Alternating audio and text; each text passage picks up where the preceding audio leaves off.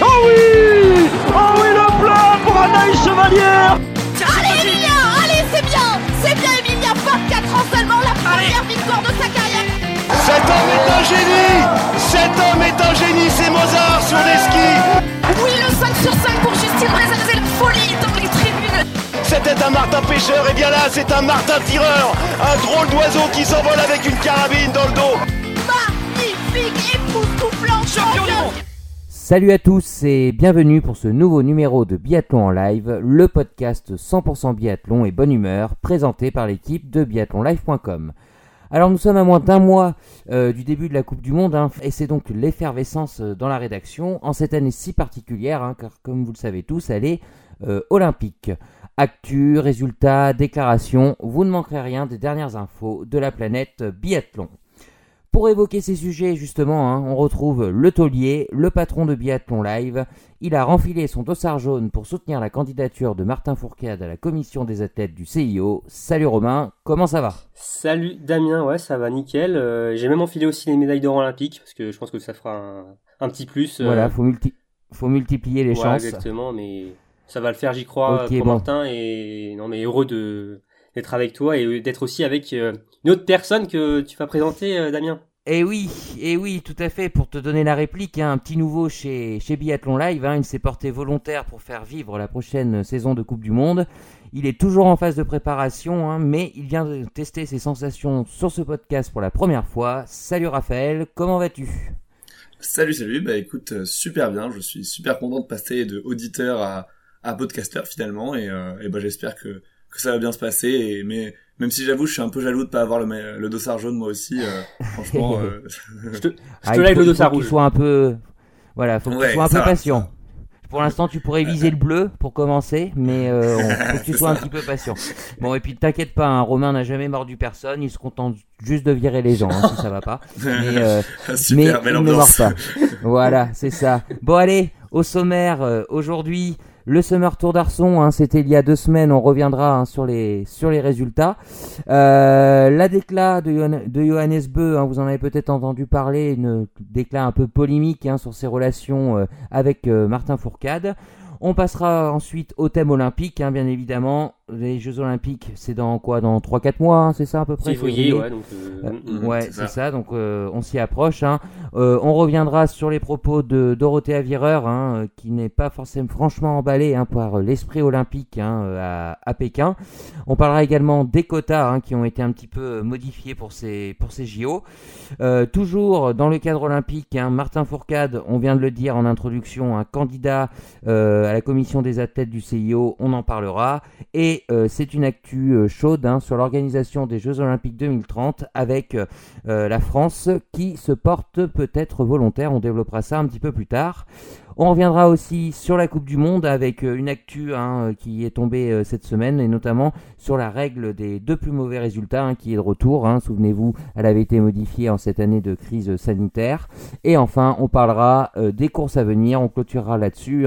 ça sent bon la neige, ça sent bon les dernières courses de préparation et donc le début de la Coupe du Monde.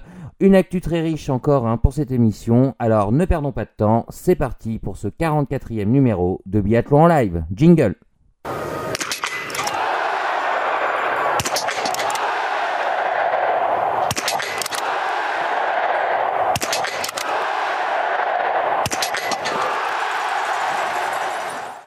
On commence donc euh, avec euh, Romain. hein. tu vas nous faire un point sur euh, les courses d'Arson qui se sont déroulées il y a euh, deux semaines. Eh bien, nous t'écoutons.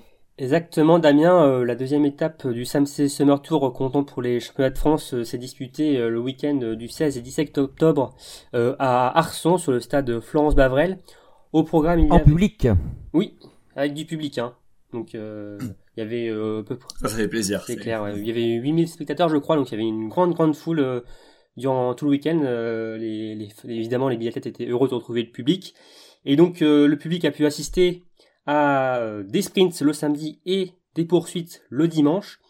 En ce qui concerne donc la journée de samedi chez les dames, c'est Tanaïs Bescon qui s'est imposée en senior en devançant Anaïs Chevalier, Boucher et Julia Simon. En E22, nous avons eu un doublé des Bénés, les sœurs Béné, puisque Camille s'est imposée devant sa petite sœur Chloé, tandis que Camille Coupé a remporté le bronze. et en, U19, Annelle Bandou a remporté l'or en devançant Lola Gilbert, Janselme et Amandine Mangin.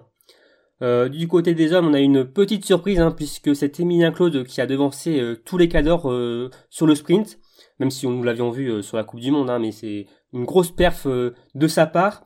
Euh, il s'impose devant euh, Quentin Fillon-Maillet et une autre surprise, Rémi Broutier, qui est en catégorie U22, qui plus est. Donc logiquement, il remporte aussi la catégorie euh, de son âge, U22, en devançant Oscar Lombardo, qui était le local de l'étape, et Eric Perrault. Et en U19, c'est Martin Beauté qui a remporté la victoire devant Lionel Joanneau et Axel Garnier. Euh, le dimanche, euh, sur la poursuite euh, chez les dames, on a eu une inversion des Anaïs. Donc c'est Anaïs Chevalier-Boucher qui a remporté l'or devant donc Anaïs Bescon.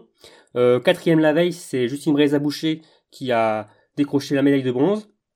Alors en U22, une sensation, même si ce n'est plus trop une, vu qu'on la voit de plus en plus venir hein, ces dernières années, c'est Tanel Bandou qui est U19, qui donc remporte la catégorie supérieure en devançant Camille Bénet et Jeanne Richard. Et donc en U19, donc c'est Tanaël Bondou évidemment donc qui s'impose aussi, euh, qui devance Amandine Mangin et Lola Gilbert Janselme qui ont, euh, ont changé leur position par rapport à la veille. Et enfin, donc sur la poursuite homme, les cadors ont repris le dessus puisque c'est Quentin Fillon-Maillet deuxième euh, sur la sprint qui s'impose le dimanche. Il devance Emilia Jacquelin qui fait un bon retour après s'être blessé au poignet gauche. Et troisième Fabien Claude qui s'était également blessé il y a quelques semaines et qui n'avait pas pris part à la première étape euh, des plans d'automne. En U22, c'est Thierry Perrault qui a pris le meilleur sur ses adversaires en devançant Jacques Jeffries et Rémi Broutier. Et enfin, en U19, euh, Lionel Joanneau s'est imposé devant Edgar Génie et Axel Garnier. Et si vous voulez plus de précision et aussi les résultats complets des U15 et U17, vous pouvez aller sur notre site internet, bien évidemment. Jacques euh, Jeffries, hein, euh, Romain, qui euh, a récemment répondu à nos questions hein, sur biathlonlive.com. Exactement, il nous a accordé une interview, une longue interview pour revenir sur son été et sur l'hiver à venir. Et, il a beaucoup de, motivation, d'ambition, le biathlète DG pour cet hiver. Eh bien écoutez, on lui, on lui souhaite, on lui souhaite hein. une compétition à Arson que vous avez pu suivre au plus près grâce aux, équipes de biathlonlive.com qui étaient très représentés euh, sur, euh, sur place, hein, qui ont inondé euh, l'Instagram de Biathlon Live. Donc il doit certainement rester encore quelques photos. Hein. N'hésitez pas à y jeter un, un petit, un petit coup d'œil. merci pour ces résultats, Romain. Donc, on a principalement parlé des Bleus, le programme justement de, des équipes de France pour ces prochaines semaines? Alors ouais, en tout cas pour alors pour les A, après le Summer Tour, les tricolores sont pour la plupart rentrés tous chez eux pour s'entraîner. Mais euh, certains comme euh, Quentin Fillon-Maillet ou euh, Fabien Claude ont directement rechaussé les skis. Pour ça, ils sont allés sur le, glacier, le glacier de Tignes. Mais comme je disais, sinon, entraînement à la maison pour, pour tous. Puis dans quelques jours, hein, le 4 novembre, hein, donc ça arrive très vite, les Bleus vont s'envoler pour la Norvège pour un, effectuer un stage d'une dizaine de jours à Souchen, donc sur neige donc, qu'ils boucleront par une participation aux sélections nationales norvégiennes euh, sur le week-end du 13 et 14 novembre. Et d'ailleurs, ils retrouveront euh, leurs euh, vieux rivaux norvégiens sur place, mais on, en reparlera un peu plus tard. Et ensuite, il sera enfin temps de, prendre la direction de la Suède pour l'ouverture de la Coupe du Monde à, à. Ok, merci Romain. Donc tu le disais, hein, nos Bleus vont, retrouver leurs euh, meilleurs ennemis euh, norvégiens euh, très prochainement. Et justement, hein, on va parler du, plus talentueux d'entre eux, hein, Johannes Beu. donc les frères Beu, vous le savez, ont sorti une, biographie il y a il y a peu de temps. Et justement, dans ce cadre-là, Johannes Beu était invité par la TV2, une télé norvégienne. Et euh, il a tenu des propos hein, qui, qui, ont fait un peu monter la, la mayonnaise, hein, je, je, le cite, hein, avec Martin, donc Martin Fourcade forcément, il y a eu des années où on ne se saluait même pas. Lorsque l'on montait sur le podium ensemble, on se disait juste félicitations. À l'entraînement dans les couloirs de l'hôtel, il régnait une ambiance froide. Donc voilà, hein, en quelque sorte, il dévoile un peu les, coulisses hein, de ces années de, Coupe du Monde. Euh, bon, on sait, hein, euh, c'est une grande rivalité entre les deux hommes. On n'imaginait peut-être pas euh, que l'ambiance pouvait être tendue à ce point-là. Est-ce que vous avez été surpris justement par ces propos tenus par, par Johannes? Bah, globalement, c'est vrai que on, on, se doute qu'il y a un énorme respect entre les deux athlètes parce que bah globalement ils sont tirés la bourre quand même euh, sur les dernières années de la carrière de Martin et c'était très très très impressionnant de voir à quel point euh, Johannes a réussi à élever son niveau pour justement égaler et dépasser Martin même à un certain moment. Et euh, mais je pense que euh, cette cette enfin, comment dire cette tension pouvait aussi naître du départ de Siegfried Mazet pour pour du coup l'entraînement de la Norvège et donc je pense que ça a peut-être mis de l'huile sur le feu et, euh, et peut-être du coup Martin avait une certaine forme de rancœur envers l'équipe de Norvège, ce qui explique du coup cette forme de relation, euh, enfin après cette sous-disposition bien sûr, mais ça peut expliquer certaines choses. Romain, tu en penses quoi? Ouais, je suis d'accord, surtout que les dernières années, ça allait plutôt bien entre les deux. Hein. Genre, ils étaient quand même. Euh, Alors, il précise pas. Hein, il précise pas exactement quelles années ont été tendues. Il dit certaines années, hein, c'est ça euh? Ouais, ouais, mais c'est, je pense que Raphaël a très bien ciblé. C'est surtout les années 2017, 2018, là, euh, quand Zikri Mazé euh, est arrivé euh, au niveau de du tir norvégien, et aussi c'est l'époque où Johannes Bö a commencé à, à taquiner Martin Fourcade sur les courses. Donc je pense que c'est un peu de tout, mais après ça m'étonne pas, je suis pas surpris parce qu'on connaît le, le, caractère de Martin Fourcade, hein, et qui soit, enfin c'est pas une critique, hein, mais il a un, sacré caractère. On le voit euh, que ce soit en dehors ou sur les pistes. Euh, et il l'a dit très bien aussi, hein, Martin. Il, il, il a un peu, euh, comment dire, il a prouvé les propos de Johannes B en disant qu'on ne pouvait pas être ami avec ses adversaires. Il l'a dit dans le dans le livre des frères. donc moi je suis pas étonné de qu'il y ait eu des, des tensions ou des, que ce soit un peu froid. Mais euh, non, non, je suis, euh, je suis d'accord avec euh, avec Raphaël, c'est un peu de tout et au final, le, le respect l'a quand même emporté entre les deux. Il y a toujours eu du respect, mais il y avait cette rivalité qui fait que voilà, c'est que forcément des fois ça, c'est dans tous les sports, c'est comme ça. Hein, oui, et puis on est, on est, on est un petit peu dans un univers policé aussi en biathlon. C'est vrai que il n'y a pas souvent de déclarations fracassantes. Bon, il y a des réactions à chaud, mais ça va plus être sur les courses qui viennent de se dérouler, pas sur le, voilà, sur, sur l'ambiance. Euh, donc c'est vrai qu'on n'a pas l'habitude d'entendre ce genre de, de déclat, quoi. Après, voilà, hein, c'est des rivalités euh, historiques. Il y en a dans, il y en a dans tous les sports. Donc on, on, sait par exemple, je sais pas, on peut prendre comme exemple aussi euh, dans le tennis, hein, Nadal et Federer. On sait que ce sont des personnes qui se respectent énormément, euh, mais qui ne sont pas forcément non plus amis de tous les jours, quoi. Hein, c'est donc. Bah, c'est ça. Après, c'est pour l'analogie, je dirais même plus que c'est Jonas, c'est un peu le Djokovic c'est-à-dire qu'il vient euh, derrière les deux monstres, euh, Björn Allen et, euh, et Martin Fourcade, et du coup il, arrive à quand même euh, bah, affronter ces monstres et les regarder dans les yeux. Mmh. Et ouais, c'est sûr que du coup, bah il y a aussi ce petit nouveau qui arrive, qui pousse la hiérarchie, hein. et, ça peut, et ça peut être mal vu aussi. Après, je trouve que c'est quand même un peu sorti du contexte dans le sens quand on voit la réaction, notamment à la dernière course de Martin à Contelarty, justement euh, bah euh, ils font quand même une grosse accolade et enfin on sent qu'il y a des mots qui sont forts parce que pendant cinq minutes ils vont parler ensemble justement et et euh, bah voilà enfin il y a quand même un respect énorme et je pense que du coup c'est c'est une petite polémique mais en, mode juste pour souligner la différence entre sa sa relation qu'il a actuellement avec Sturla et, et qu'il avait la rivalité qu'il avait avec Martin quoi. Oui, à la base, c'était vraiment pour comparer finalement ses rivalités avec Martin et celle avec Stola c'était surtout ça au final l'intérêt de cette interview. Mais après aussi, je pense que bah, c'est une question d'ego aussi euh, pour Martin. Euh, c'est alors avoir de l'ego, c'est pas négatif. Hein, euh, je pense qu'il s'est construit par rapport à son caractère. il est devenu ce qu'il est grâce à ça. Mais forcément, quand t'as le le petit nouveau qui arrive derrière et qui te bouscule, bah forcément ça fait un peu mal. Hein, surtout quand il est norvégien, qui est entraîné par ton ancien coach de tir. voilà, je pense que tout fait que voilà. Mais au final, on l'a vu, Raphaël l'a dit que euh, il y avait énormément de respect sur la fin. Euh, euh, Martin a été bah, tout un respect en disant que Johannes Beu méritait complètement le globe, qu'il était plus fort. Oui, et puis on, on parle pas de polémique à avoir et voilà. Et de toute façon, après, euh, faut voir aussi comment va évoluer sa relation avec ce tour-là. C'est ça qui va être intéressant parce qu'il le dit que euh, il sait pas trop forcément comment il aurait réagi si c'était ce tour-là qui avait remporté le globe. Et il a vraiment été surpris du fait que ce tour-là euh, viennent directement le voir à la fin de la course pour le, le lui dire bravo tout ça et, et on comprend que peut-être Johannes ne l'aurait pas forcément fait. Donc euh, à voir comment les choses vont évoluer. Mais forcément là en plus c'est dans une même équipe.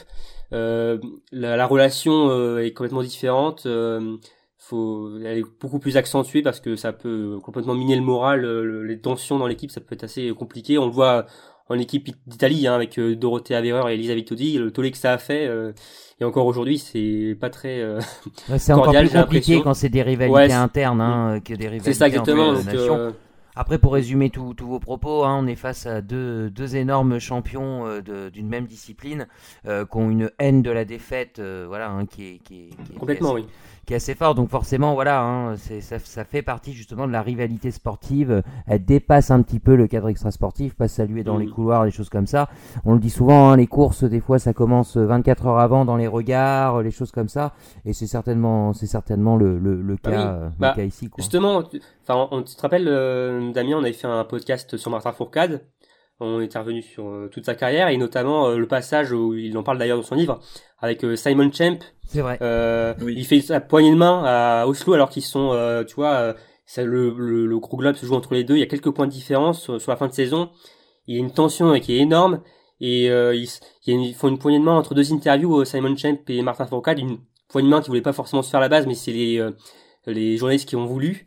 Et euh, il y a une telle tension, euh, Martin a ressenti euh, une poignée de main euh, très euh, moite de la part de Simon Champ et c'est là où tout a basculé et euh, Il a c'est- compris oui, qu'à ce moment-là que c'était ça Voilà. pour lui, quoi. Mhm. ça exactement c'est ça se joue enfin la rivalité on, forcément ça se joue en piste mais ça se joue aussi surtout à côté c'est très mental euh, et on oublie souvent ce côté là et euh, non non mais après c'est sûr que quand tu es à la place de Martin quand tu gagnes euh, pendant sept années consécutives c'est compliqué forcément de, de chuter de voir euh, de voir des gens euh, derrière toi grignoter un peu de terrain petit à petit et te dépasser donc euh, bon après on a vu sur les dernières années il a quand même accepté cela et c'est il a eu une happy end on va dire sur la dernière saison oui, clairement, clairement, clairement. Et puis non, et, aussi, euh, c'est vrai que ce, cette côté gestion mentale qui est très très important dans le biathlon, dans le sens où la saison est très longue et donc faut, enfin, il n'y a pas le droit d'avoir trop de faux pas. Donc forcément, euh, tout ce qui est genre euh, impact psychologique et joue énormément. Enfin, surtout euh, quand on voit, par exemple, même sur n'importe quelle course, comment le, dernier tir debout est, très important et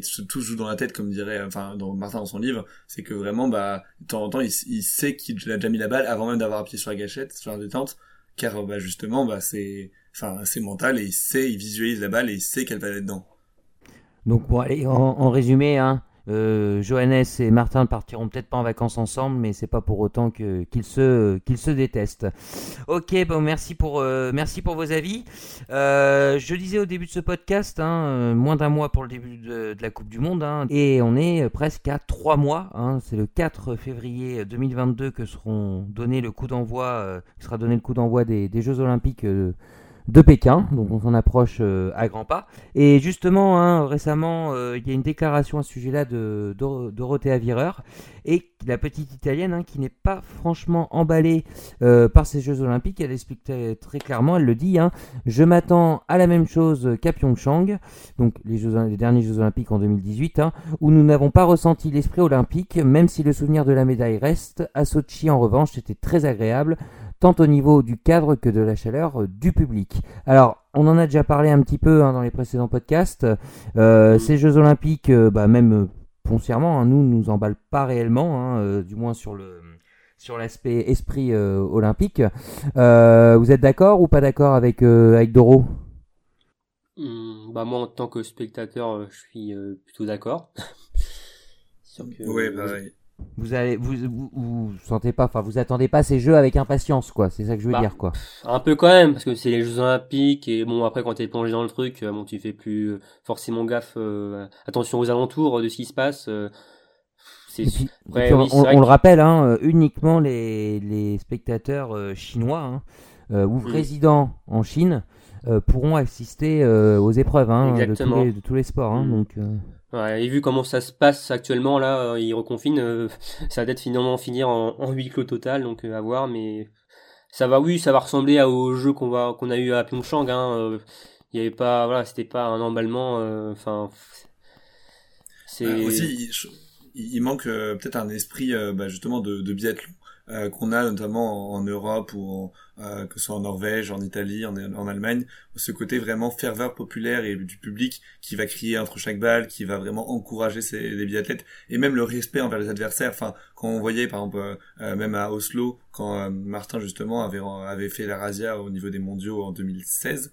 Euh, globalement, euh, c'est vrai que ça a été assez impressionnant de voir à quel point les Mm. Norvégiens respectaient justement euh, bah, l'athlète qui était Martin. Et, euh, et du coup, enfin, c'est vrai que en Chine, on, on a du mal à s'imaginer justement Ah bah, euh, que une telle ferveur. c'est pas un public de connaisseurs, c'est sûr, hein, en Chine, hein, de biathlon et même de sport d'hiver tout court. hein. Donc, euh, ouais, c'est pas, c'est pas folichon, mais bon, de toute façon, après, hein, on va être devant et on va, on va kiffer, hein, comme d'habitude. Hein, euh, voilà, on va pas faire Oui, non plus nos. Ça reste, ça langues. reste hein, une euh. course olympique euh, avec euh, ce que ça engage euh, à la fin, sûr, hein. évidemment. Mais Ouais. euh, oui, non, après, c'est, c'est, c'est, il y aura pas voilà de grosse grosse ambiance. Euh, bon, souvenez-vous, hein, il y a 4 ans, on était euh, dans cette configuration-là euh, à Pyeongchang, sachant que le climat aussi était très compliqué. Euh, Ouais. Je sais pas si vous vous souvenez de nos biathlètes qui étaient encagoulés, Oui. euh, il faisait moins 20 Exactement. degrés, on, est, on était à la Mm. limite hein, de, de déplacer des épreuves. D'ailleurs, il y en a une qui a été, euh, enfin, qui a été reportée, je crois, hein, pendant la semaine. Je sais plus laquelle c'était. Oui, je crois Oui. cour- je sais plus laquelle, mais une Le relais mixte, hein, je crois, justement, où ils sont relais, champions ouais, olympiques. Mais euh, voilà, alors euh, là, on est sur un site, euh, pareil, on l'a déjà dit, hein, en altitude, hein, Romain, hein, c'est ça, hein, on est sur. euh, Ouais, c'est environ 1700 mètres. ouais, comme, comme en Tols, quoi. Mm. à peu Ouais, près. environ, même, ouais, c'est exactement, ouais. Donc euh, voilà, il n'y a pas eu de préparation. hein, La course de l'année dernière a été, euh, a été ça- tout simplement annulée. Donc euh, on va vraiment, enfin, nous spectateurs, on va un peu découvrir euh, en même temps que les, les sportifs, quoi.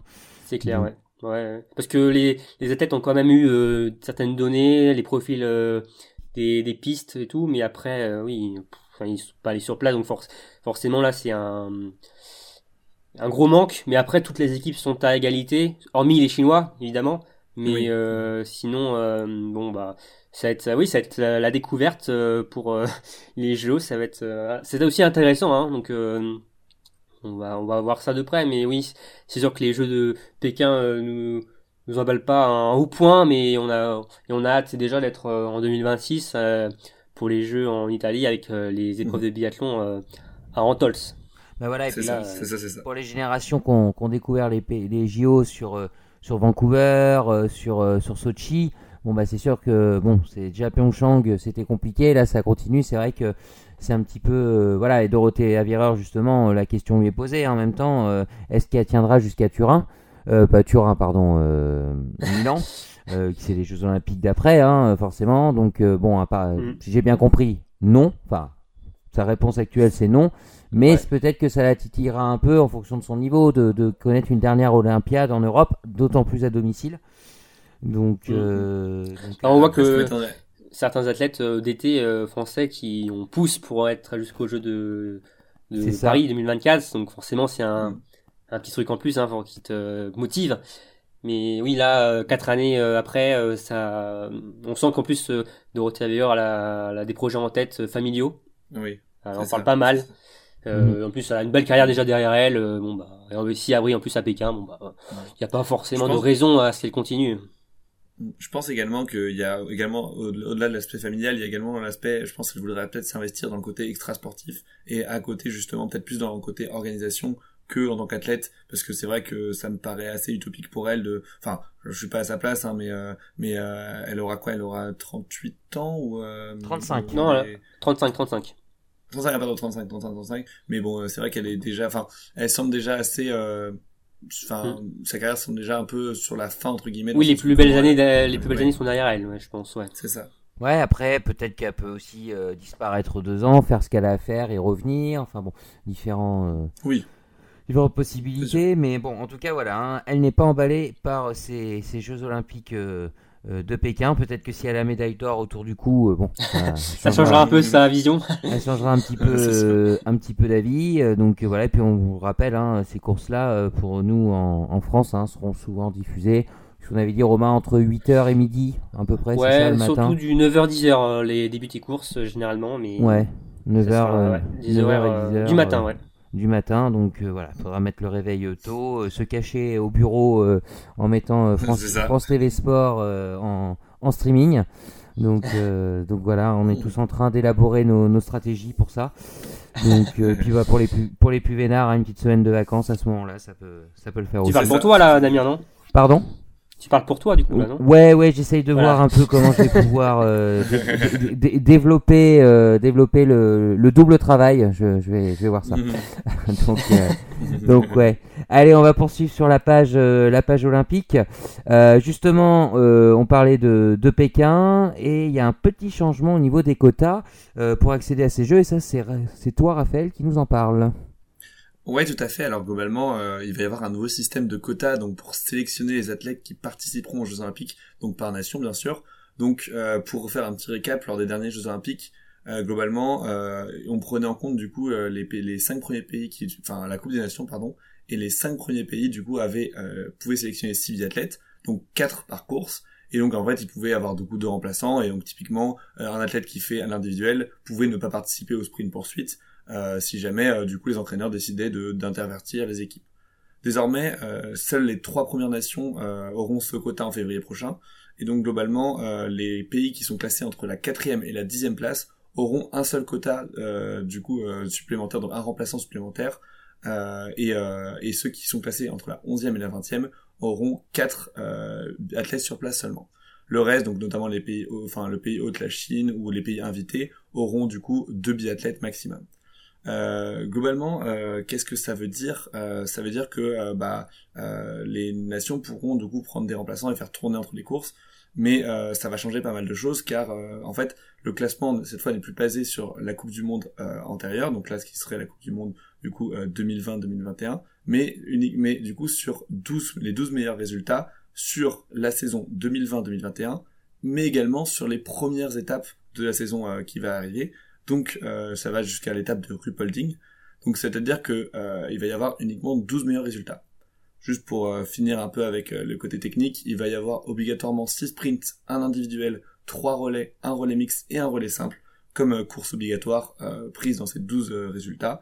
Et donc après on prendra du coup les meilleurs pour les équipes masculines et féminines et ensuite on fera le classement.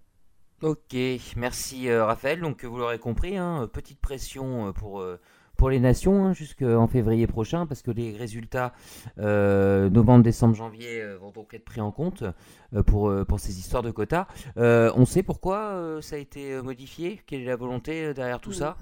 Je crois que c'est lié au, au Covid. C'est pour il y a beaucoup moins de, ça, il y a beaucoup moins d'athlètes qui vont du coup aller sur place. Ouais. Vu qu'il y a les plus gros quotas sont désormais que pour les troisième et cinquième places, donc c'est, je crois que c'est pour une question sanitaire. C'est exactement ça. C'est euh, pour limiter en fait euh, du coup euh, le, le nombre de biathlètes total sur place et le nombre d'athlètes euh, qui devrait réduire entre, par rapport au, au JO de Pyeongchang. Ok, bon. Après, euh, honnêtement, euh, bon, ça, ça, ça pourrait valoir le coup d'aller chercher, hein. Mais est-ce que le sixième remplaçant a souvent eu l'occasion de de rentrer euh, de rentrer en compétition? Non, pas forcément, non. Alors non, souvent le, le cinquième euh, entre euh, que pour les relais ou, euh, Ou l'individuel ça arrive aussi, assez- ça arrive, ça peut ça, arriver, ouais. Mais euh, là, typiquement, pour les, enfin, pour citer que l'équipe de France, oui, c'est vrai qu'il y a une grosse concurrence. Euh, je pense que du coup, Simon Détieux, euh, Quentin Fillon-Maillet et euh, Antonin Guigona, euh, euh, pardon, euh, Emilien Jacquelin. Jacquelin, ouais. je vais y arriver, devraient euh, du coup avoir leur place de titulaire. Mais du coup, c'est vrai que entre Fabien Claude et Antonin Guigona, il y a un peu cette bataille pour la quatrième et dernière place de titulaire. Donc, euh, du coup, ça m'étonnerait pas que bah euh, on, on voit un, un Antonin qui fasse, Ouais. bah, par exemple, un, le, le relais mix ou euh, ou alors euh, un individuel, alors que Fabien Claude pourrait faire le sprint poursuite. Alors voilà, après, c'est les entraîneurs qui Ouais, bien évidemment. C'est comme au mondiaux finalement, hein, c'est c'est le même principe. Hein. euh. Ouais, puis il y a Ça pas de tourne aussi. single, euh, il y a pas de single mix non, Non. plus. Ça, des fois, ça rebat les Non. cartes. Donc là, il y aura pas. Et puis on, on le sait, hein. euh, généralement, euh, par exemple sur, sur le relais mixte, euh, on fait pas rentrer un remplaçant. C'est les deux plus forts chez les femmes, les deux plus forts chez les hommes. Enfin, Ouais, là, on est là, sur des courses clair. olympiques, hein, donc c'est c'est vraiment Oui. différent, quoi.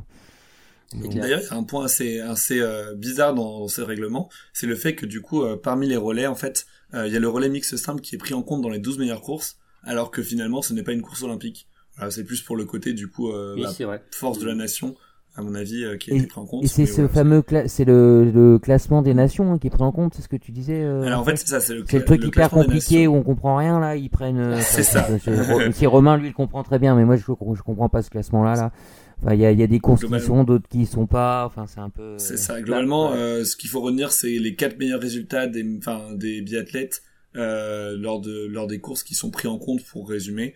Euh, après, en fait, euh, c'est ça, il y a certaines courses qui sont pas euh, pas trop éligibles du coup au ce classement, car il y a des classements du coup faits pour les hommes, faits pour les femmes. je crois que Romain, tu veux ajouter quelque chose? Non, mais je vais essayer de d'être d'être un peu clair pour les auditeurs. Mais à la base, la Coupe des Nations, ça regroupe tous les sprints, les individuels, les relais hommes et femmes, tout dépend à l'équipe, relais mixtes et relais mixtes simples. Et en fait, on fait la somme des trois meilleurs euh, performeurs de chaque nation. Et ensuite, on groupe les points de, ces trois meilleurs et on, ça fait un classement sur toute la saison, en fait. Et c'est comme ça que j'ai calculé euh, le classement de la Coupe des Nations. Mais en fait, alors c'est aussi sur ça se, se, basait à la base euh, le, le, enfin pour faire les, le quota pour les Jeux de Pyeongchang. Mais cet hiver, pour les Jeux de Pékin, on va se baser aussi sur ce classement, mais qu'en retenant que 12 résultats. Les 12 derniers, quoi. Raphaël, avec 6 sprints, un individuel, 3 relais par genre, euh, un relais mixte et un relais mixte simple. Ouais, donc les, résultats de l'année dernière vont quasiment disparaître en fait, parce que les 6 sprints, on les aura quasiment en, février. Alors peut-être qu'ils arrêtent. Euh, non, bah après, non, on, regroupe, euh, ça va se faire sur la dernière saison, plus le début de saison. On prendra les 6 meilleurs sprints de la dernière saison plus de celle-là ah, qui arrive. C'est ça. Oh là là, en fait, on se base sur une trentaine de courses. On se base sur les, les vingtaine de, la vingtaine de courses qu'il y a eu la, la dernière saison plus les, la dizaine qu'on va avoir euh, en ce début d'année. C'est ça. D'accord. Ok. Bon. Je sais pas si c'est très clair, mais. Si, non, mais c'est c'est c'est c'est clair. Hein. Euh, L'explication est claire. C'est juste plus c'est sur le c'est pas sur la, la forme, hein, c'est plus sur le fond. Euh, c'est vraiment. Oui, oui. Après, je. Oui. Donc en gros, ne cartonnez pas sur la poursuite et, euh, et les masters, hein, ça ne sert, euh, ça ne sert à rien. ça vous donnera pas plus de quotas. oui, parce que pour ceux qui, pour ceux qui se demandent pourquoi il n'y a pas la poursuite et il n'y a pas la, les masters, c'est que bah ça favoriserait énormément les grosses nations, mm. parce que sur le Mastart, on trouve 5 Norvégiens, 5 Français, 5 Allemands, donc forcément, eux, ils marqueraient des points, énormément, beaucoup de points, alors que les petites nations, elles, pourraient pas se défendre sur ces courses-là, tu vois.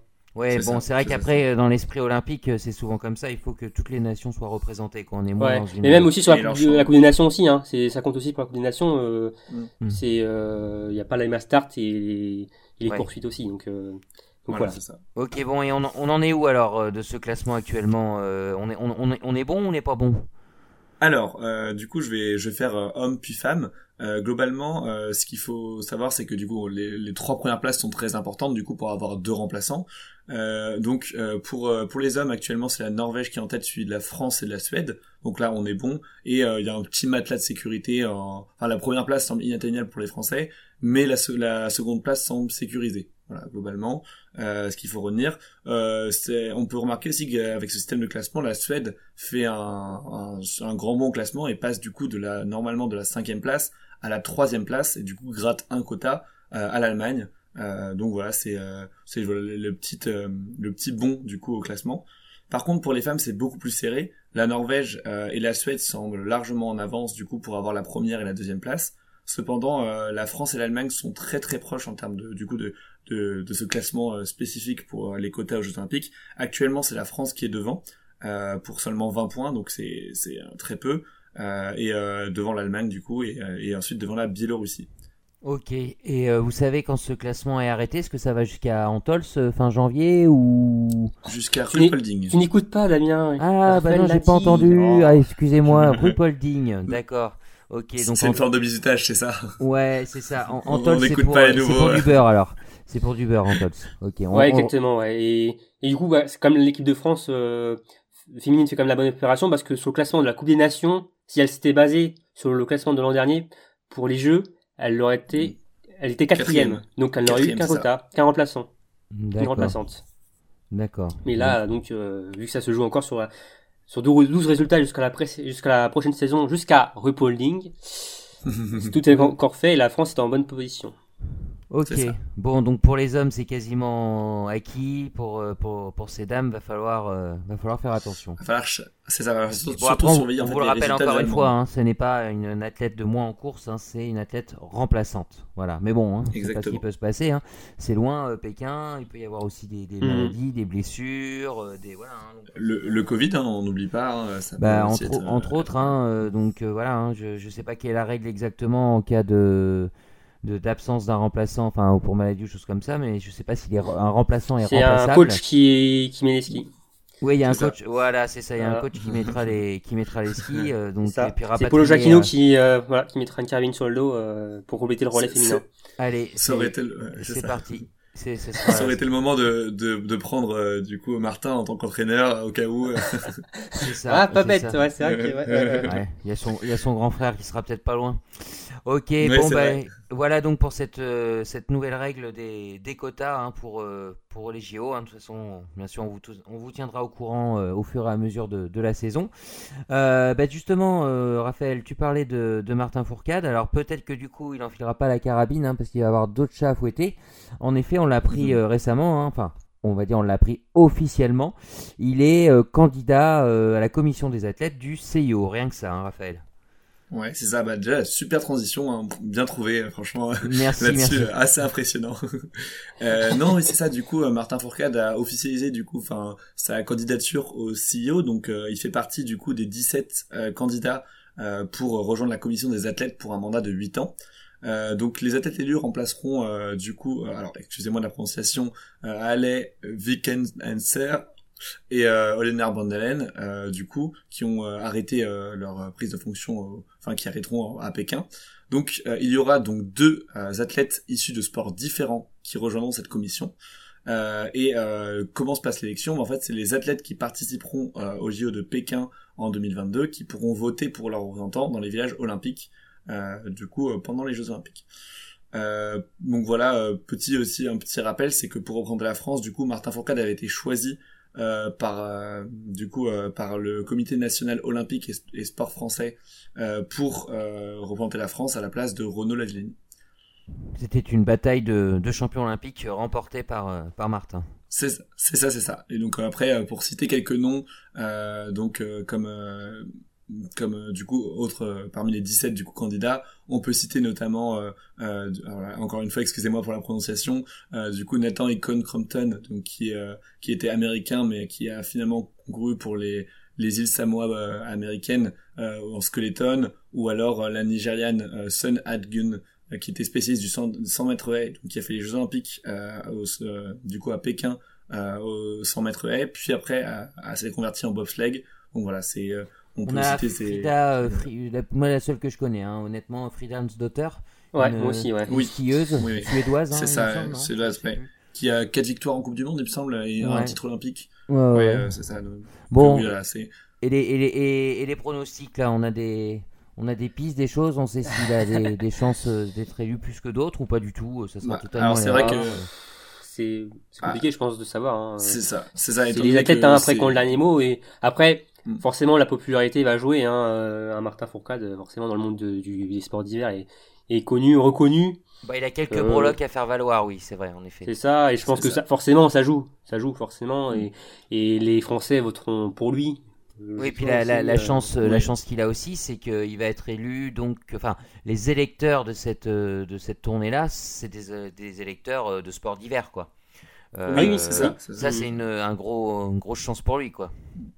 Et puis bah c'est ça. Et puis euh, comme il le disait, euh, enfin dans l'interview, c'est vrai que euh, il, il a envie d'aller à la rencontre des athlètes. Il veut vraiment faire une une campagne euh, pour euh, bah du coup, euh, enfin il prend vraiment cette candidature euh, très au sérieux et il veut vraiment essayer d'être au contact des athlètes pour euh, bah, comprendre du coup euh, leur ressenti euh, vis-à-vis du coup des de ces Jeux Olympiques très particuliers, mais également dans le but bah, de gagner des voix. Enfin vraiment, euh, c'est euh, c'est euh, c'est de la politique et, euh, et Martin Fourcade compte bien euh, se donner à 100% pour réussir à intégrer euh, le CIO. Quoi. Oui, et puis on le connaît, Martin, c'est un, c'est un très bon, un très beau communicant. euh, Mm. Voilà, il, il sait faire ça. Alors, juste pour préciser hein, pour nos auditeurs, hein, euh, on parle bien de la commission des athlètes. Hein, on parle pas d'être membre permanent comme peuvent l'être Tony Estanguet ou Guy Dru hein, pour, euh, pour la France. C'est ça. C'est autre chose, hein, la commission des, des athlètes. Peut-être que Martin je le sera un jour euh, membre permanent, mais pour l'instant, bah, on, c'est- on espère que Martin Fourcade pourra remplacer euh, Tony Estanguet euh, à la commission des athlètes euh, qu'il a quitté euh, il y a quelques mois après les Jeux de Pékin Ouais, après les JO, c'est ça. Euh, de Ouais. Tokyo pardon De Tokyo, Tokyo, Tokyo. oui Tokyo Et excusez-moi, hein, je, je- j'ai oublié, hein, je cite également autre membre euh, français hein, de, de actif du CIO, hein, Jean-Christophe Roland, également, en plus de, de, de Guidru. Donc voilà, bon bah écoutez, on va lui souhaiter bonne chance à, Martin là-dedans. Hein. Il va faire donc un peu de politique, je pense, tout le mois de, février en, Chine. Il va aller mhm. serrer, quelques mains, enfin serrer quelques mains, saluer quelques personnes. Hein. Le, salut n'est plus de rigueur hein, en ce moment. Mhm. Euh, c'est clair. Donc voilà. Euh, on, sait le, on sait les résultats, enfin une date pour les résultats ou pas? Euh, Alors, c'est pendant les jeux, je crois. C'est ça. Là, globalement, les, les votes se, se clôturent le 16 février 2022. Ok. et donc le résultat devrait tomber vraisemblablement le, le jour même ou le, ou le lendemain. D'accord. D'accord. Ça sera en plein dans les jeux encore, ouais. C'est ça. ça. Bon, après, euh, voilà, on dit, on est un peu dans la, logique des choses hein, pour euh, pour Martin Fourcade. Hein. Ah il l'a toujours dit. Euh, l'entraînement, c'est pas forcément quelque chose. Devenir entraîneur, c'est pas forcément quelque chose qui qui le passionne, hein, du moins pour l'instant. Donc voilà. c'est un peu, c'est sa destinée. Enfin, c'est quelque chose qu'on voyait déjà venir. Enfin, il en parle souvent ce côté communicant, organisateur, enfin, on voit que ça lui plaît. Il s'est beaucoup impliqué aussi dans l'organisation des, des JO de, de Paris hein, dans, dans, dans, moins de trois ans maintenant. Ah euh, il, y a, il y, a, aussi également le côté euh, bah, vouloir faire bouger les choses, faire évoluer euh, le sport et, et, positivement, on peut voir aussi ces prises de parti très fortes que du coup notamment quand, envers les Russes, du coup au moment du coup des affaires de dopage chez le contingent russe. Donc ouais, c'est vrai que c'est ça semble logique. Attention, hein, on va pas oui, non, bien sûr, bien, sûr. Mais on sait très bien que le mouvement olympique hein, ne se décide pas toujours malheureusement uniquement euh, par le, ah par le dialogue. Hein. Donc, euh, beaucoup de lobbies. Tout n'est pas, hein, tout n'est pas olympique dans le mouvement olympique. Ouais, voilà, je vais pas, je vais pas aller plus loin que le lobby et l'influence, hein, mais euh, bon, euh, pour l'instant, on va rester, euh, on va rester là-dessus. Puis bah voilà, on vous tiendra au courant. Hein, donc pendant les, les Jeux Olympiques, hein, ça fera une autre, une autre actualité. Et justement, mm. ces JO, bon, Dorothée Avireur l'a dit, ça, ça ne la passionne pas vraiment d'aller, d'aller à Pékin. Bon, elle n'ira pas. Je pense qu'en 2030, hein, ce sera, ce sera terminé pour elle, à moins qu'elle nous fasse une, une burn d'haleine. Mais en revanche, hein, eh bien, il y a un petit coin de la France qui, qui est très confiant, enfin très confiant, qui du moins souhaiterait accueillir ces Jeux. Olympiques de 2030. Hein, Romain, tu nous expliques tout ça. Exactement, euh, Damien. Alors peut-être Dorothée ailleurs sera sur place, mais en tant que spectatrice ou euh, experte télé, voilà, en tant que voisine, exactement. En tout cas, oui, euh, la Savoie serait intéressée de d'organiser les, Jeux Olympiques de 2030.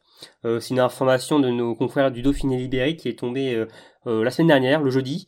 donc la région Auvergne-Rhône-Alpes et euh, le département de la, Savoie, de activement pour euh, candidater en vue des, Jeux 2030. Euh, pour le moment, donc, il n'y a encore rien d'officiel.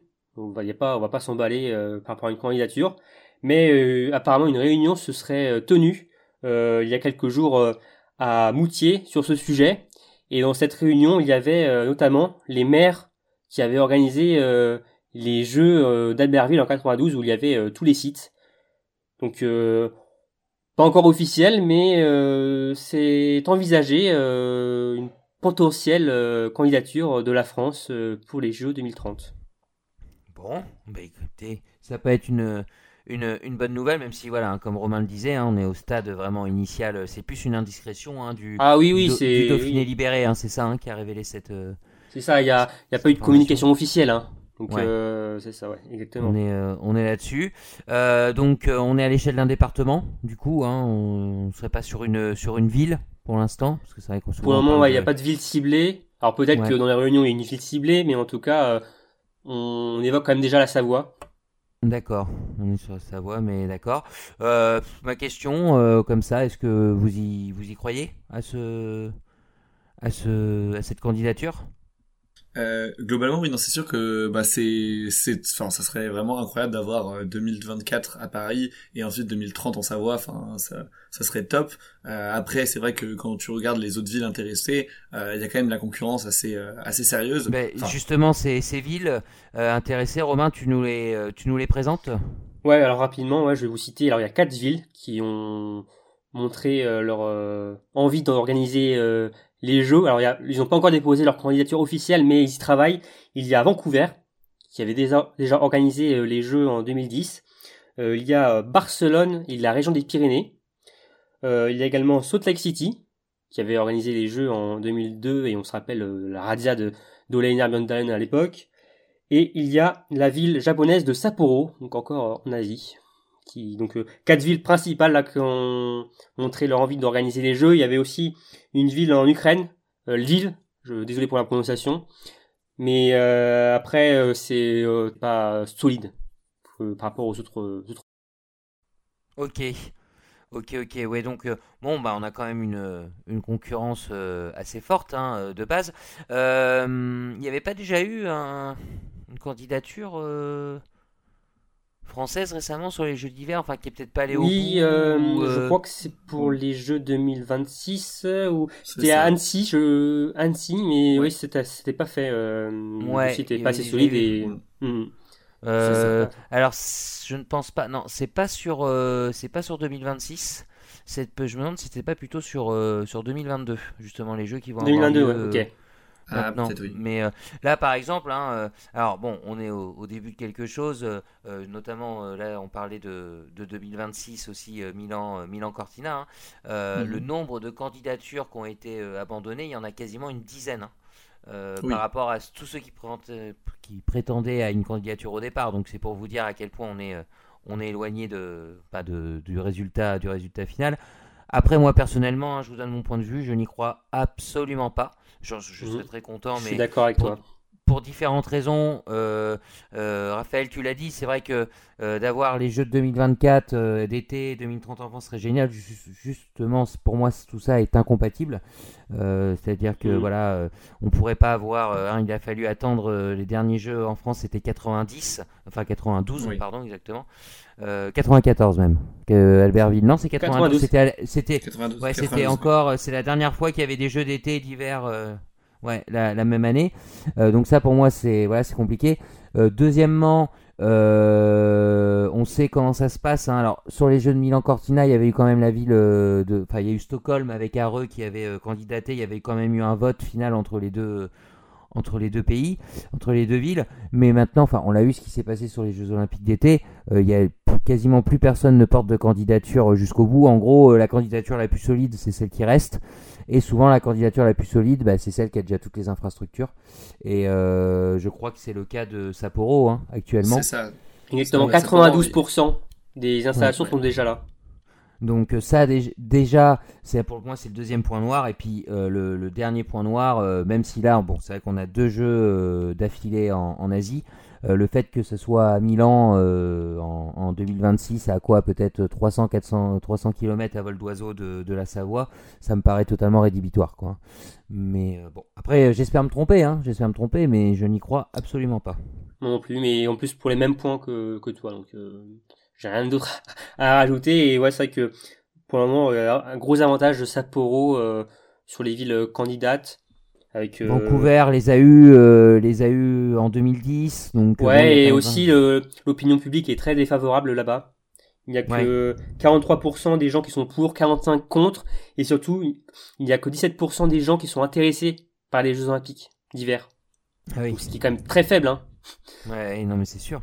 Après, et comme, alors, pour parler aussi des autres villes rapidement, pour Barcelone et la région des Pyrénées, il y a un grand mouvement de protestation qui euh, se met en place. Il y a pas mal de manifestations. On dénonce euh, le surcoût des jeux. Ça c'est ça, c'est souvent ça euh, ce qui, arrive et aussi par rapport au, au réchauffement climatique parce que bon que Barcelone, les Pyrénées et les Jeux d'hiver, c'est ça peut, enfin, même si on parle des hein. Pyrénées, euh, j'espère pour eux qu'ils n'ont pas décidé de faire ça uniquement dans les Pyrénées-Orientales, parce que bah, bah, hein, euh. en plus, euh, je, je, lisais que pour les épreuves, je crois de saut à ski, ils iraient en Bosnie et Herzégovine parce qu'ils n'ont pas de, de, tremplin, donc ils iraient jusqu'en Bosnie. Donc ça, c'est quand même mm. assez bizarre, je trouve. Ouais, puis au niveau du ski alpin, il n'y a pas de, c'est très, enfin c'est très très récent le fait qu'il y ait des épreuves de Coupe du Monde dans les Pyrénées, et je crois que c'est seulement les filles qui vont à Soldéou, ça doit être en Andorre, je crois. Oui, c'est en Andorre. ouais mais il euh, n'y a pas euh, enfin il n'y a pas vraiment de, de, piste de descente enfin je... bon après je suppose que s'ils mettent ça en place et qu'ils ont calculé leur coût hein, mais euh, quand on sait que la neige c'est compliqué certaines années aussi dans les Pyrénées ça peut être ça peut être très problématique hein. ouais. et et aussi alors il y a la dernière ville que dont j'ai parlé c'est Salt Lake City aux mhm. États-Unis et je pense que celle-là aussi on peut la barrer puisque alors là il n'y a pas de problème de moyens, de, de coûts, tout ça, mais c'est surtout un problème de date. Parce que pour si vous le savez, euh, l'organisateur des Jeux de 2028, ce sera les Los Angeles. Oui. Donc euh, aux États-Unis, donc il n'y aura que deux ans de- d'intervalle. Donc euh, les organisateurs euh, plancheraient plutôt sur 2034. C'est ça. Parce que euh, 2030. deux ans d'écart entre les deux jeux, c'est trop compliqué, même euh, sur le plan euh, marketing, euh, enfin, c'est parce que là, Alors, ce serait Salt Lake City qui avait laissé des, des souvenirs mitigés aux, aux athlètes hein, et, euh, et même aux médias. Hein, je sais pas si vous vous souvenez, ces jeux-là c'était en 2002. C'était trop longtemps jeune, après le 11 Damien. septembre. C'était voilà, c'était pas longtemps après le 11 septembre, donc euh, le site était totalement sous cloche. C'était euh, c'était un peu de la folie.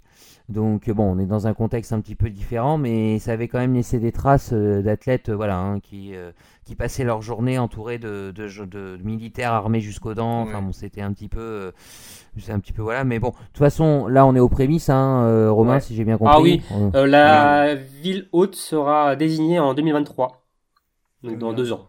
D'accord. Alors, pour, quand je disais hein, que les candidatures étaient plus ou moins euh, actées et uniques avant même le résultat, donc on a eu le cas pour, euh, on a eu le cas pour Paris, euh, on a eu le cas pour donc Los Angeles, hein, tu le disais, et euh, euh, alors c'est passé presque anonymement, mais la ville des JO 2032 euh, a été donnée aux derniers Jeux Olympiques hein, de, de Pékin. Vous, Oui, c'est savez où vrai. c'est?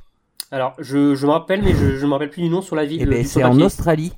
C'est en Oui. Australie. Euh, euh, Adélaïde, je sais plus Adé- exactement. ouais, ça, c'est Adelaide, c'est ça. C'est un truc. Au euh, au pas Canberra ouais, de- Non Ou- Ou peut-être quand euh, Brisbane, Brisbane, Brisbane, pardon. Brisbane. Ah, Ouais. Brisbane. Bon, on va faire toutes euh, les villes. euh, Ouais, non, mais ça. pour- non, mais voilà, c'est, enfin, c'est, passé Bah oui, quasiment dans l'anonymat cette cette information, enfin, parce que il n'y a pas eu de compétition, enfin, c'est voilà, c'est comme, euh, on est on est plus, maintenant on est sur une logistique, euh, enfin, on réduit les coûts, euh, on voilà, on est sur des choses totalement totalement différentes. Ouais. Donc et aussi, aussi, alors pas pour les Jeux d'hiver, hein, pour les Jeux d'été, mais le CIO souhaiterait aussi un jour que les, les Jeux Olympiques se déroulent sur le continent africain. Oui, Donc, euh, ça, bon, on sur sait le que ce sera pas dans le cadre des Jeux Olympiques, mais oui, bon, il y a le Kilimanjaro. On fait tout sur le Kilimanjaro. Allez hop. Allez. Ouais, voilà. Bah après, je sais Donc- pas, on peut peut-être skier hein, sur les dunes du Sahara, non Euh, ça- Ouais, on peut trouver des, du ski sable après le ski roue, euh, le ski neige, le ski sable, pourquoi pas. On m'apprend que les Émirats Arabes euh, auraient porté en candidature euh, pour Oui. les prochaines Olympiades. Moi, ce serait pas étonnant, hein, moi, je serais pas ils étonné, vont trouver tu une solution. Ils ont, ils ont déjà, il me semble, une infrastructure donc en intérieur pour Ouais. faire justement euh, Eh ben, du ski alpin, mais bon. La Ouais, Chine, euh, euh, la Chine, euh, c'est le- l'émission Stade 2 là sur sur France 3 qui a Mm. présenté il y a pas longtemps, Oui. pas- à trois mois des JO là. Euh, ils ont des énormes bâtiments où ils font du ski alpin euh, au niveau de la mer. Hein. Ouais, je crois qu'ils en ont au moins 8, je crois, des gros, des grosses infra- infrastructures euh, où on peut aller Ouais. skier. C'est ça. C'est ça, donc, C'est ça. C'est dans non, mais après, de mm. faire découvrir les sports d'hiver justement vu que les JO euh, les JO arrivent. Donc euh, bon là on est en- encore dans une autre dimension. là. ouais, mais bon, vois, après, bon, c'est un peu comme Colanta, il y a 20 candidats et à la fin, il en reste qu'un, hein, de toute façon. Ah, c'est- qu'un, ouais. C'est ça. Il voulait ça. placer sa référence à Colanta. Voilà, tout à tout il a réussi. Il a réussi à la placer. Donc bon, bah on suivra ça de près. Puis s'il y a des euh, d'autres actualités ou pourquoi pas une officialisation de candidature, hein, bien sûr, on vous euh, on vous tiendra euh, au courant. Allez, on referme la page olympique hein, qui a été euh, vaste. Hein, c'est c'est c'est bien normal. Et puis c'est pas c'est loin d'être fini. On revient à la Coupe du Monde. Euh, Romain, il y a une règle qui va changer hein, cette année. Enfin, on va plutôt revenir à une ancienne règle au niveau notamment de la suppression des moins bons résultats sur la Ouais. saison. Exactement, là, c'est retour vers le passé. On va revenir à la règle de base des résultats retirés. Euh, L'an dernier, l'IBU avait décidé de passer à 4 le nombre euh, d'impasses, de jokers, c'est comme euh, vous voulez. Hein. À la fin de l'hiver, on avait retiré les 4 plus mauvais résultats euh, des biathlètes. Ce qui n'avait pas empêché de Lecoff de remporter largement le, le général de la Coupe du Monde. Et aussi, ça avait appliqué les classements des spécialités. Selon le nombre de courses disputées dans chaque discipline, on, on retirait quelques résultats. Euh, par exemple, pour l'individuel, on avait retiré une course. Donc euh, le globe se jouait sur deux courses, parce que je trouvais ça ridicule. Et bon, bah voilà, déjà, même déjà trois de base, c'est ridicule. Alors deux, Ah, bon, n'en parlons pas. C'était dans un Ce sera cadre encore le cas cette année, ce sera encore le cas cette année puisque l'individuel des jeux ne compte pas pour euh, la Coupe du Monde. Donc euh, voilà. Mais donc cette année, euh, on va revenir euh, aux bases, euh, avec euh, une Coupe du Monde qui- qu'on devrait retrouver à peu près normale. Hein. Le public devrait euh, sera de retour, euh, les règles sont plus souples certainement. Donc on va retrouver une Coupe du Monde un peu plus seront- festive. Je pense qu'elles seront quand même euh, mixtes parce que attention, euh, le, le virus est, est toujours présent. Exactement, le virus sera toujours là, il y aura toujours une bulle. Donc y a toujours euh, une pour bulle les athlètes, euh, justement, euh, bon, c'était très compliqué de pas avoir de public, mais ils étaient quand même plutôt protégés de la maladie. Euh, Là, ça peut être assez paradoxal, c'est-à-dire qu'on va se, tu vas nous l'expliquer, Romain, hein, sur le, la règle des, des retraits de, de mauvais résultats, mais on peut se retrouver avec des athlètes plus, plus souvent malades entre guillemets et qui n'auront plus cette possibilité-là. Oui, c'est clair parce qu'au finalement, euh, vu qu'ils étaient euh, en bulle sanitaire, ils, ils faisaient beaucoup plus attention. Donc au finalement, on n'avait eu aucun cas de forfait ou alors si on en avait eu au début de la saison. Euh, Mhm. Sur la première étape, si vous vous souvenez, il y avait quelques cas. Bon après, c'était pas L'encadrement cas. aussi, plus dans l'encadrement, je crois, il y avait eu des. des euh, Ouais, des- même quelques des- athlètes aussi. Hein. Mais après, ce sont pas les athlètes qui jouaient le, le classement de la Coupe du Monde. Donc euh, bon, c'était un peu passé euh, à la trappe. Euh, inaperçus, quoi. c'était pas bien important en tout cas pour le le, le, le gros globe mais bon cette année du coup euh, l'IBU euh, a décidé de repasser à deux. Euh, des résultats retirés à la fin de l'hiver. Après qu'on aime ou pas euh, là cette règle c'est autre c'est une chose mais en tout cas euh, on revient à, l'essentiel de de cette règle et euh, donc on- à la fin de l'hiver à Holmenkollen après les Mastart euh, le classement général on retirera les deux plus mauvaises performances. Donc le, la Coupe du Monde se jouera sur 20 courses. Le classement se jouera sur 20 courses. Sur les 22 courses disputées, sur la saison il y en a 26, mais comme je vous disais tout à l'heure, euh, les courses des jeux ne comptent pas pour le classement de la Coupe du Monde. Donc euh, 20 courses C'est- pour euh, décrocher le, le Graal. C'est nou- c'est nouveau ça Ouais. euh, C'est nouveau Romain? À Pyeongchang, il a compté les courses Non, Non, Non, c'est depuis Sochi. Comptait Sochi. Depuis Sochi, euh, C'est le- depuis Sochi, les jeux ne comptent pas. D'accord, ok. C'est Ok, une règle que ok. je peux pense que Simon Fourcade aurait aimé à Vancouver. Oui. puisqu'il est Oui, arrivé en jaune euh, euh, au jeu. Il a, alors, vu que c'est les Jeux Olympiques, il n'avait pas pu euh, endosser son dossard jaune. Et bah, il était reparti euh, des jeux, bon bah, avec de- des mauvaises performances. Et bon bah, après. moi je trouve ça tout à fait normal quoi les Jeux Olympiques c'est une autre compétition justement C'est ça. Mm. c'est ça, ça. euh, voilà il faut pas calculer sur le général euh, voilà il y a trois places à aller chercher euh, point et puis après le reste ça libère je pense que ça libère aussi les athlètes quoi c'est pas ah bah complètement. Hein. Mhm. Oui, ça permet aussi à certains athlètes de vraiment, euh, à des athlètes de plus de courses d'un jour, de vraiment se concentrer sur un objectif euh, et, et de se dire, bah, enfin après, euh, ça n'impacte pas le classement. euh, Enfin voilà, c'est même pour euh, des athlètes qui domineraient toute la saison, si jamais ils se ratent parce que justement ils sont concentrés sur la saison, ça n'influence pas non plus euh, la course au globe, quoi. Ok ok ok bon bah donc du coup euh, retour euh, retour à la normale euh, Romain Ouais, retour à la normale. Et j'ai oublié de préciser que aussi retour à la normale au niveau des classements des spécialités. Euh, plus de résultats seront retirés également. Ça se jouera sur toutes les courses. Pour les globes. Les petits globes. Ok merci Romain pour ces euh, pour ces précisions.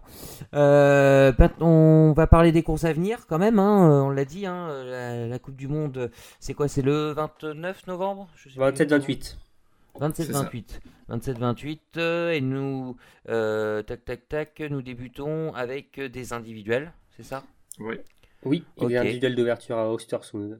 Voilà. Et deux sprints, euh, ce que j'appelle les sprints euh, frustrants, qui ne sont pas euh, où il n'y a pas de poursuite derrière. C'est clair. Enfin, surtout pour ceux qui la remportent. Donc, euh, donc, donc voilà. Mais avant de- d'enfiler un dossard euh, officiel, Romain, hein, euh, tu en as parlé au début du podcast. hein, euh, il y a des courses qui vont avoir lieu, mais principalement euh, dans le nord de l'Europe. hein. Ouais, en Scandinavie, en Suède et en Norvège, le week-end du 13 et 14 novembre, un, gros week-end de, compétition, de test avant euh, l'ouverture de la Coupe du Monde. Nous aurons euh, des courses à Sushen, un rendez-vous habituel euh, que nous n'avons malheureusement pas eu l'an dernier à cause de la crise sanitaire, que les Bleus euh, prendront part. Ça a comme eu- je l'ai- si, ça, ça a eu lieu, mais en- uniquement entre Norvégiens, non? C'est Ouais, ça? non, c'était même pas Oui. Sushen, c'était euh, ils avaient couru, euh, je crois que c'était même pas Sushen, ils avaient couru euh, ailleurs, je crois. D'accord, d'accord. Mais en tout cas, oui, c'était euh, bon, c'était pas du tout le- la même course, la même euh, ambiance et euh, donc des courses norvégiennes de, dont prennent part euh, souvent euh, les Bleus après avoir euh, effectué leur stage sur place et ils seront donc sur place euh, cet hiver, euh, ce week-end du 13 et 14 novembre, ils affronteront euh, notamment euh, les leurs rivaux euh, norvégiens sur euh, euh, des sprints le samedi et Mastart le dimanche, donc un gros week-end là-bas. Et en même temps, il y aura aussi des compétitions en Suède, donc à Hydreux, qui organisera l'ouverture de l'IBU Cup. Donc ça va aussi s'enchaîner sur place. Et donc on retrouvera sur ce week-end de compétition donc les Suédois, sans surprise, mais aussi les Italiens qui débutent actuellement leur stage sur place. Donc euh, à voir après si d'autres nations euh, seront euh, aussi sur place. Je n'ai pas d'informations euh, par rapport à ça, mais je sais que actuellement les Tchèques sont sur place, sont en Norvège à Souchon. Après, je ne sais pas s'ils restent jusqu'à jusqu'au week-end de compétition. Ok, donc quand ces deux deux courses seront terminées, on sera plus qu'à deux semaines, moins de deux semaines même, hein, parce que de la, de la Coupe du Monde.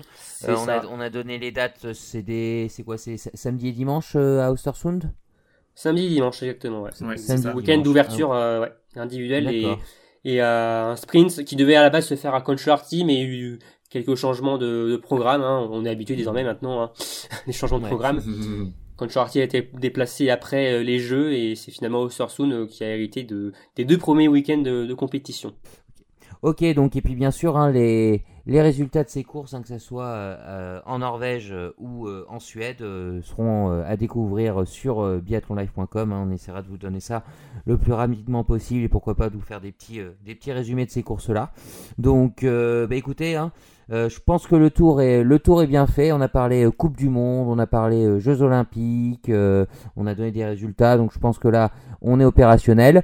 bon Romain, Romain, Raphaël, je pense que la prochaine fois qu'on se verra, ça sera peut-être pour pour annoncer cette Coupe du Monde, non? Ouais, ah, quelques podcasts à venir pour en parler et on va encore jouer à nos pronostics. On avait été très bon l'an dernier. Je pense qu'on le sera tout autant encore cet hiver. on avait été tellement héroïque euh, l'année dernière. Hein, euh, donc, en même temps, euh, ce tour-là, c'était franchement pas que, il pas sympa quand même, hein, parce que personne. Ouais, je pense que c'est un complot. Je pense que c'était fait exprès pour qu'on voilà, voilà pour qu'on se, pour qu'on se ridiculise totalement.